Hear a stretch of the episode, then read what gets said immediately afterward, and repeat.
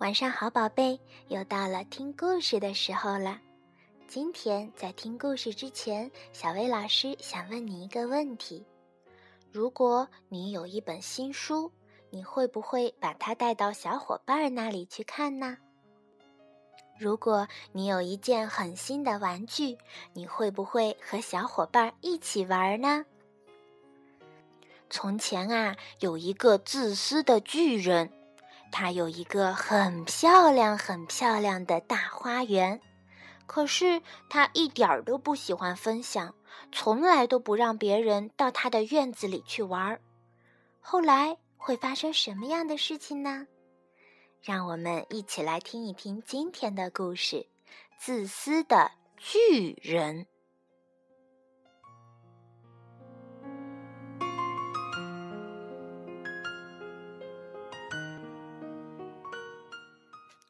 巨人有一个很可爱的大花园，里面长满了毛茸茸的青草，处处都是美丽的鲜花，多得和天上的星星一样。每天下午放了学的孩子们总喜欢到巨人的花园里去玩游戏。有一天，巨人回来了。原来他到自己的妖怪朋友家串门去了，在妖怪朋友的家里一住就是七年。七年的时间里，他把要讲的话都讲完了，才起身回到自己的城堡。进了家门，他第一眼就看见了那些在花园里打闹的孩子们。你们在这儿干什么？巨人粗声粗气的吼叫着，把孩子们都吓跑了。我的花园，这就是我的花园。巨人说：“谁都清楚，我不准外人来这里玩。”于是，巨人沿着花园筑起了一堵高高的围墙，还挂出了一块告示牌。可怜的孩子们再也没有玩耍的地方了，他们只能到马路上去。但是马路上满是尘土和硬石头，让他们扫兴极了。春天来了，整个乡村都开满了小花，小鸟在每个角落欢唱。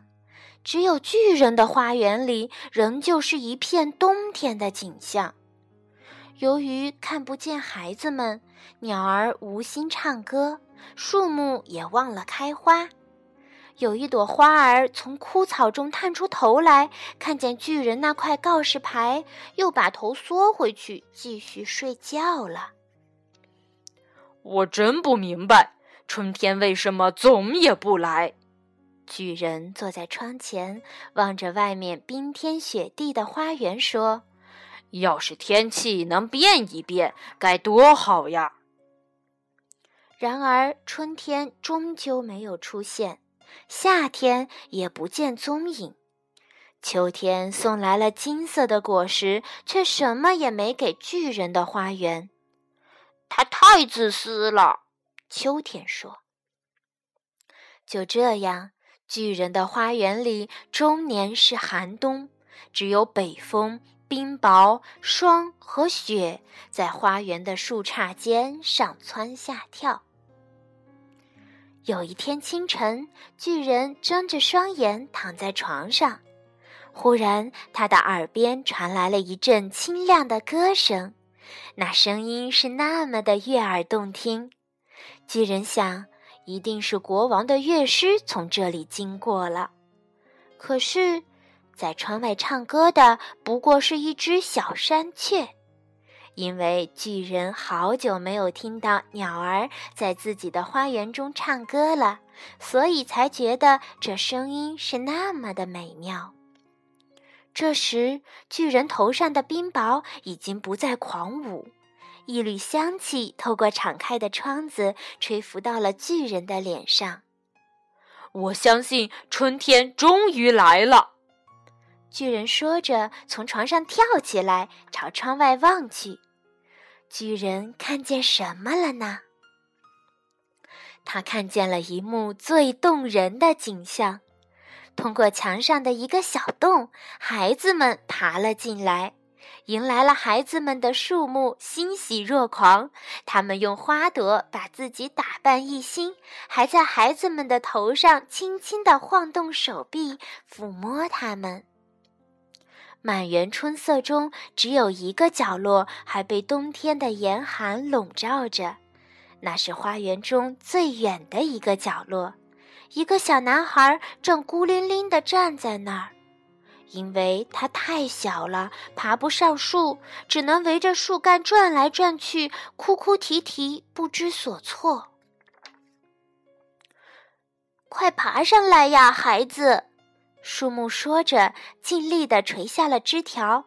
可是那个小男孩太矮小了，怎么也够不着。巨人的心被这情景打动了。我真是太自私了。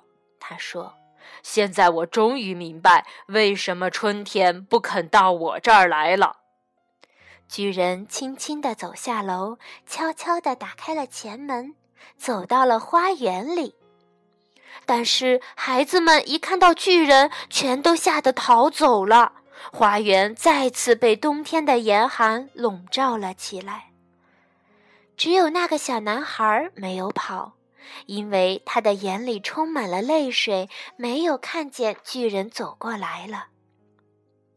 巨人悄悄地来到了小男孩的身后，用双手轻轻地托起了他，把他放在了树杈上。树木立刻怒放出了朵朵鲜花，鸟儿们也飞回了枝头，唱起了歌。小男孩伸出双臂，搂着巨人的脖子，亲了亲他的脸。其他孩子看见巨人不再那么凶恶了，都纷纷跑了回来。春天也跟着孩子们回来了。孩子们，这是你们的花园了，巨人说。然后他拎起了一把大斧头，把围墙通通砍倒了。中午去赶集的人们惊喜地发现，这里有了一座最美的花园。巨人正和孩子们一起在花园里玩游戏呢。许多年过去了，巨人变得年老体弱，他已经没有力气再和孩子们一起玩了。他只能坐在一把巨大的扶手椅上。一边看着孩子们玩游戏，一边欣赏着自己的花园。我有好多美丽的鲜花，巨人说。但是孩子们才是最美丽的花朵。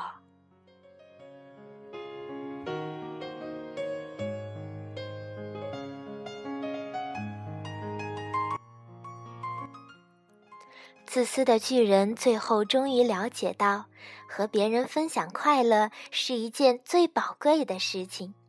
如果他种出的花儿只有他自己能看到，那开得再美丽又有什么意义呢？所以啊，和别人分享，你的生活就会变得更加丰富多彩，你也会变得更加开心快乐啦。好啦，今天的故事就到这里。晚安，宝贝。